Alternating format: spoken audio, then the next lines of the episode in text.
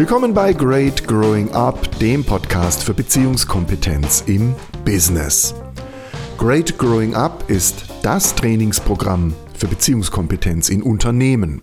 Und Beziehungskompetenz ist die Schlüsselqualifikation für den verantwortlichen Umgang mit Menschen schlechthin. Deshalb trainiert Great Growing Up nicht zuletzt auch Führungskräfte.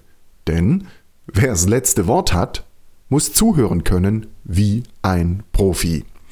Tut er es nicht, führt er sein Unternehmen am Erfolg vorbei. Karin Weirich hat mir zugehört.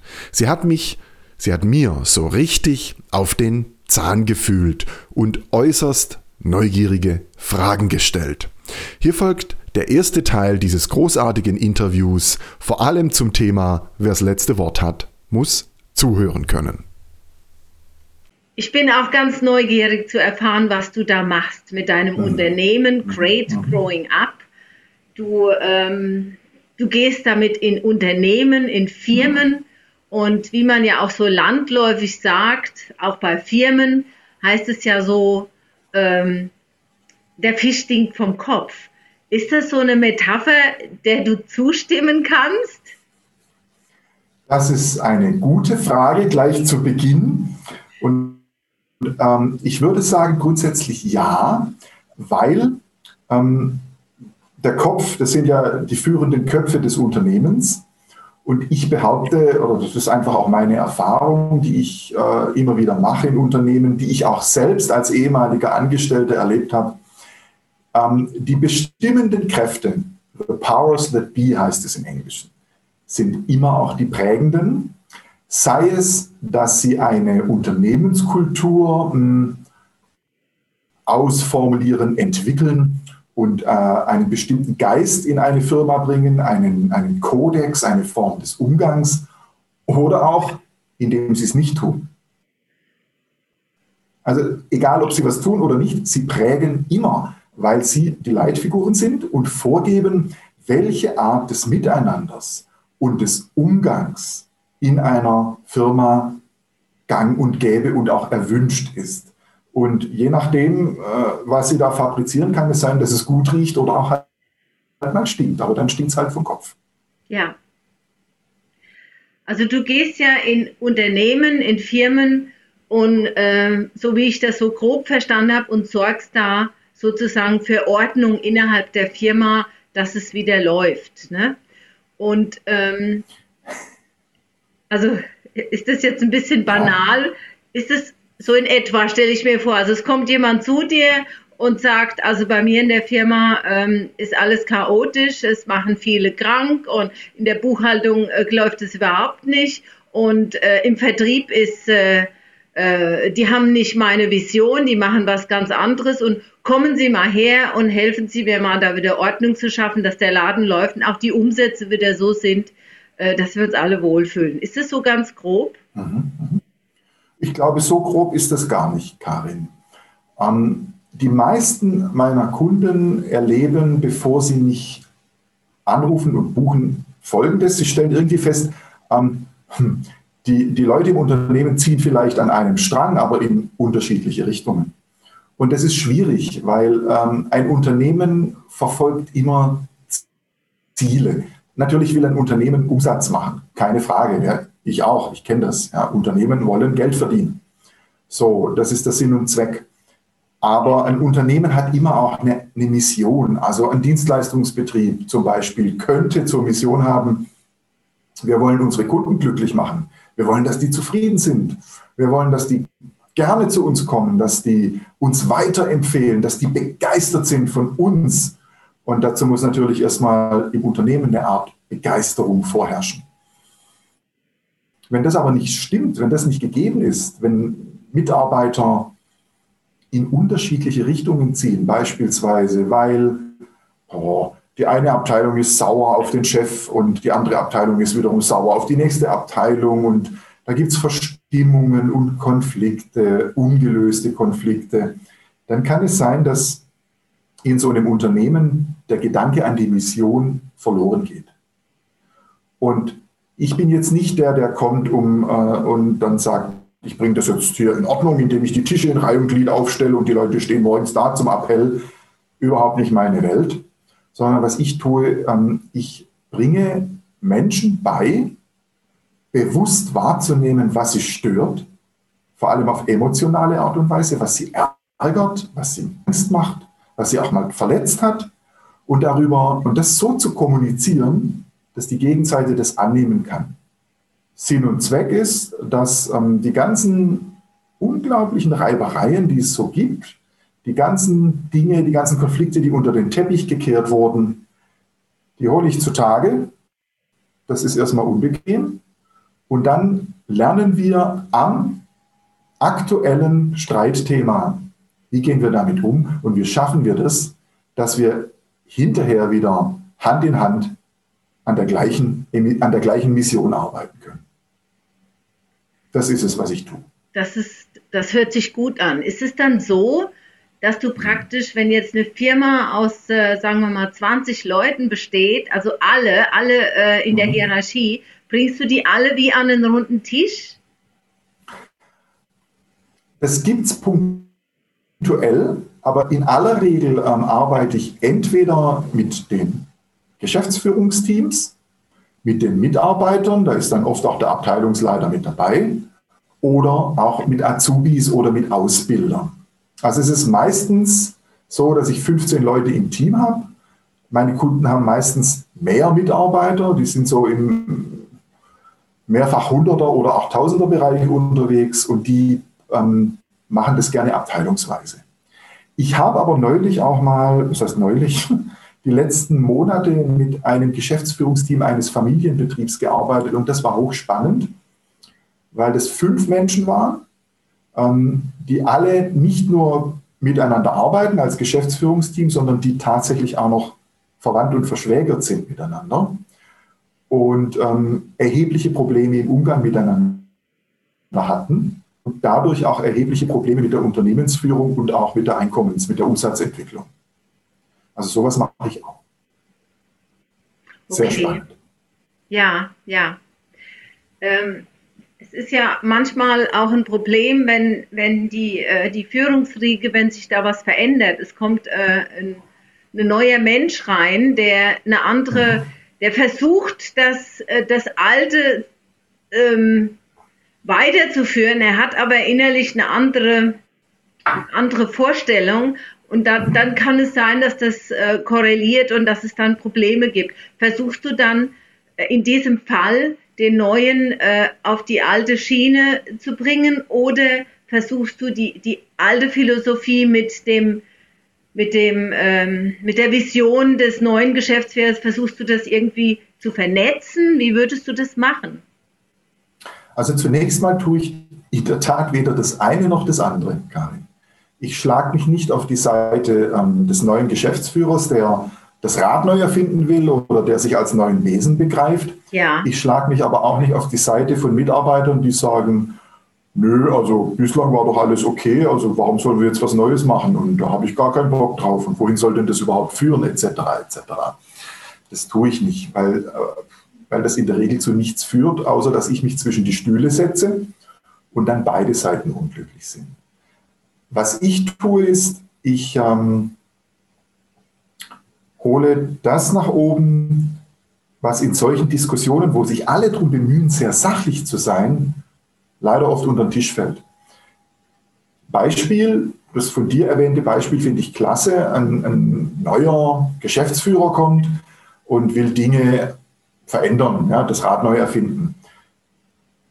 Was oft übersehen wird, ist, ähm, welche Emotion löst es bei Mitarbeitern aus? Nicht bei allen, aber bei vielen. Menschen reagieren äh, auf Veränderungen. Manche sind neugierig, aber viele sind auch eher abwehrend und im Widerstand und wollen das gar nicht. Ja. Manche sagen, Mensch ist träge, Mensch will keine Veränderung. Ich sage, ähm, Mensch reagiert mit einem Gefühl auf Veränderung. Und das Gefühl, das die meisten Menschen, die ich kenne, haben, wenn jemand kommt und sagt, so Leute, ich bin jetzt euer neuer Chef und ab morgen wird alles anders, das Gefühl, das da entsteht, ist Angst. Ja. Ne? Weil ähm, wenn einer kommt und sagt, ab morgen ist alles anders, wissen wir nur, dass es nicht mehr so sein wird, wie es bisher war. Aber wir haben in der Regel keine Ahnung, was tatsächlich auf uns zukommt. Es könnte ja sein, dass vieles schlimmer wird. Oder auch nur, dass wir es als schlimmer empfinden, weil wir uns erst daran gewöhnen müssen. Und dieses Gefühl ist Angst. Und meine Erfahrung ist, dass solche Veränderungsprozesse unglaublich langwierig und von viel Widerstand geprägt sind, wenn diesem Gefühl kein Raum gewährt wird. Und das ist der Grund, warum ich in so einer Situation den Geschäftsführer drin trainieren würde, den neuen Geschäftsführer, erstmal zuzuhören und offen zu sein dafür, dass seine neuen Mitarbeiter jetzt erstmal Angst haben. Und für diese Angst brauchen die Angst will ausgedrückt werden. Ja. Die muss gehört werden. Ansonsten ja. wird sie verdrängt und sorgt nur dafür, dass Menschen das tun, was sie immer tun, wenn sie ähm, Angst verdrängen. Sie finden unglaublich viele Gründe, warum irgendwas nicht funktionieren kann. Ja. ja. Und deshalb achte ich darauf, dass der neue Chef erstmal zuhört und die Mitarbeiter erstmal annimmt und akzeptiert in dem, was sie treibt, nämlich ihre Ängste. Okay. Mhm. Das heißt, du, ähm, du, würdest den neuen Geschäftsführer eigentlich, ähm, könnte man fast sagen, psychologisch, menschlich sensibilisieren, dass er ein aktiver Zuhörer wird und sich um ähm, den Gemütszustand seiner Mitarbeiter kümmert, was ja so in der alten Hierarchie ähm, gar nicht so üblich war. Das ist, ne, das war, bisher war das eigentlich gar nicht so üblich. Ne? Und, ja, klar, also wenn wir uns vergegenwärtigen, wie es vielleicht vor, keine Ahnung, 20, 30, 40 Jahren üblich war, äh, da hätte erstens kein Mitarbeiter auch nur den Mut gehabt zu sagen, ich fühle mich da unsicher, mir macht es Angst, wenn so viel Verantwortung auf mich zukommt und Wahrscheinlich hätte es auch nur sehr, sehr wenige Chefs gegeben, ähm, die das hören wollten. Ja. Ja. Das ändert sich, Gott sei Dank. Es ändert sich und ähm, wir leben in einer Zeit, in der immer mehr ähm, Unternehmen begreifen, dass Soft Skills wichtig sind. Mich persönlich äh, nervt dieser Begriff, weil ich finde, es geht oft nirgendwo härter zu als im Umgang mit Menschen unter sich und es ist oft überhaupt gar nicht soft, sondern es braucht äh, ganz konkrete Kenntnisse und Fertigkeiten, die sehr, die sind eigentlich gar nicht soft, die sind sehr klipp und sehr klar. Was muss ich tun, um jemand beispielsweise zuzuhören, der tatsächlich mal den Mut hat, mir zu sagen, dass er Angst hat vor dem, was ich vorhabe? Und das geht sogar über das von dir erwähnte aktive Zuhören hinaus, Karin. Ähm, da geht es vielmehr darum, dem Zuhörer, dem Mitarbeiter Akzeptanz zu schenken, indem ich zuhöre, ganz egal, ob ich 100.000 Argumente habe, die, die ihm erklären könnten, warum er jetzt gar keine Angst haben müsste, sondern ich lasse ihn erstmal reden. Und ich lasse mich berühren von der Angst und ich höre einfach mal nur zu, damit der Mitarbeiter oder die Mitarbeiter den, die, die Botschaft kriegen, wow, da ist einer, der nimmt mich und meinen Gemütszustand ernst. Klasse. Ja. Hm.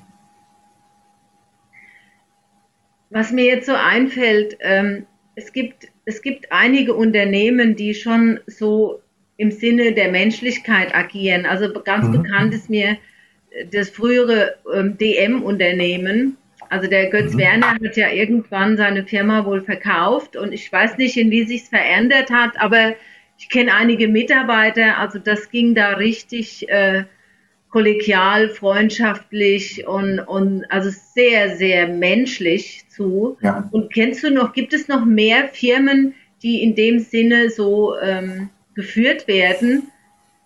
In Deutschland jetzt? Ja, auf jeden Fall. Ja. Die gibt es. Ja, auf jeden Fall. Die gibt es. Also ich arbeite äh, mit Unternehmen, zum Beispiel in der Wirtgruppe. Und ich, ich kann dir eins versichern, ähm, ich lebe ja hier äh, einen Steinwurf von der Wirt-Konzernzentrale entfernt, vom Weltmarktführer in Befestigungstechnik. Milliarden Umsätze, ja, äh, über 70.000 Mitarbeiter weltweit. Und im Grunde hier in der Region, in der ich lebe, sagt man, jeder kennt mindestens zwei, drei oder vier Leute, die dort arbeiten. Also das Unternehmen ist hier natürlich unglaublich stark verwurzelt. Und es hat, es gibt auch Menschen, die nicht nur Gutes über dieses Unternehmen erzählen, die sagen, da geht es knallhart zu, da musst du Leistung bringen, da, wenn du da nicht mitziehst, dann bist du ruckzuck weg vom Fenster etc. etc. Ich kann dazu eines sagen, ich arbeite schon lange in der Wirtgruppe, war mein, mein erster großer Kunde. Ja, du musst Leistung bringen. Keine Frage. Ja, das ist ein Unternehmen in Baden-Württemberg. Hey, hallo, da ist Leistung gefragt. Ja, ja. ja. So. Aber ich erlebe auch, dass dieses Unternehmen richtig viel Geld in die Hand nimmt, um Führungskräften und Mitarbeitern beizubringen, wie sie so miteinander umgehen, dass sie Spaß und Freude an dem haben, was sie tun und sich nicht gegenseitig behindern, indem sie beleidigt sind, sich gegenseitig sabotieren, übereinander lästern etc. etc. Ich erlebe sogar in, in diesem Unternehmen, dass wenn ein Azubi, also ein junger Mensch auf der untersten hierarchischen Sprosse, wenn der nicht funktioniert und das Unternehmen sieht aber Potenzial, dann nehmen die Geld in die Hand und lassen diesen jungen Menschen von mir coachen. Und das finde ich großartig. Klasse. Die investieren in Menschen und sagen, der ist es uns wert, den wollen wir haben, der spinnt gerade ein bisschen, ja, der ähm, feiert zu viel am Wochenende und macht dann blau, geht gar nicht. Und dann kommen die zu mir und sagen, bring den mal wieder aufs Gleis. Und dann arbeite ich mit denen. Das hört sich klasse an. Das ist ja, das ist wirklich toll von dir zu hören. Das heißt, du coachst auch Leute, die jetzt praktisch in der, in der Ebene von Ausbildung oder von der Produktion, wo man sagt, das sind so die, die untersten Jobs, die eigentlich keine, noch keine Verantwortung haben. Also die, da kriegst du Aufträge, dass du auch da jemand coachen und, und begleiten kannst, dass der sich wieder wohlfühlt im, in der Firma. Ja, Tatsächlich habe ich so angefangen, ähm, weil ich mir überlegt habe, Mensch, ich möchte was machen, ich möchte das, was ich als Trainer und in meinem Leben gelernt habe, weitergeben an, äh, an Leute und ich möchte auch Geld damit verdienen. Und dann habe ich mir gedacht, Mensch, ich fange am besten einfach mal mit den Azubis an, weil ich glaube nicht, dass es sowas schon gibt. Ja, also es gibt, es gibt Kurse wie Benimm-Kurse oder der richtige Umgang äh, mit dem Chef ne? und wie, wie trete ich auf und äh, ich gebe die Hand und wie grüße ich und ich muss immer in die Augen schauen. Alles gut, ja, alles wichtig, das sollen junge Leute auch wissen. Aber ich habe mir gedacht, kein Mensch, kein Kindergarten, keine Schule und leider auch nur noch sehr wenige Eltern bringen Menschen bei, wie gehe ich damit um, wenn ich als Azubi in der Arbeit erlebe, dass mir der Chef auf den Keks geht. Er ärgert mich, der Typ. Was mache ich denn jetzt? Oder, oder ich fühle mich übergangen. Ja? Er, er, sieht mich überhaupt nicht. Er, er, hat mich verletzt, weil er mich vielleicht ähm, gedemütigt hat oder bloßgestellt hat vor den anderen. Was mache ich denn jetzt damit? Es bringt niemand diesen jungen Menschen bei. Wie gehe ich damit um, wenn ich ähm, einen Vortrag halten soll, ähm, eine Präsentation machen soll und ich habe die Hosen voll? Was mache ich denn jetzt mit dieser Angst? Und das bringe ich den jungen Leuten bei. Und das, dafür schlägt mein Herz, Karin. Das ist klasse. Das finde ich ganz wunderbar, weil die Azubis waren ja früher eigentlich so immer, die mussten immer das Frühstück holen und die Arbeit machen, die keiner machen wollte. Und viele waren davon an, angepisst. Also, und ja. hast du dann die Aufträge, bekommst du von den Eltern der Azubis oder auch von den Firmen? Nein, nicht von den Eltern. Ich kriege, äh, wobei das gibt es ab und zu auch mal, dass Eltern äh, sich einschalten und sagen, unser Stefan, der kommt, kriegt keinen Fuß auf den Boden und das klappt nicht und so. Ja. Und dann schicken ja. die die mal zu mir, das gibt's. Oder, oder der Onkel und die Tante, aber es ist die Ausnahme. Gibt's. Ähm, die Regel ist eher, dass ein Unternehmen mich bucht und sagt, so, äh, Stoller, wir haben hier wieder 15 Azubis am Start im September, äh, die sind dann so im November, Dezember mal drei Monate hier, kümmere dich mal um die, mach doch mal ein Zweitagestraining mit denen. Und dann mache ich das. Das ist ja dann, klasse. ja, das finde ich auch. Dann fahren wir in ein Tagungshotel. Ja, das ist, das ist in der Regel nichts Teures, ja, kein Fünf-Sterne-Hotel muss es auch nicht sein. Und dann verbringen wir dort zweieinhalb Tage. Und ich sage dir, die Leute sehen nach dem Training anders aus als vorher. Unternehmen wollen wachsen, Menschen auch. Das hier war der erste Teil des großartigen Interviews, das Karin Weirich mit mir geführt hat. Der zweite Teil folgt schon bald. Ich bedanke mich fürs Zuhören und für die Aufmerksamkeit. Ein Transkript von dieser Episode gibt es wie immer auf meiner Website www.greatgrowingup.com. Schauen Sie mal vorbei und machen Sie es gut. Ihr Matthias Stoller.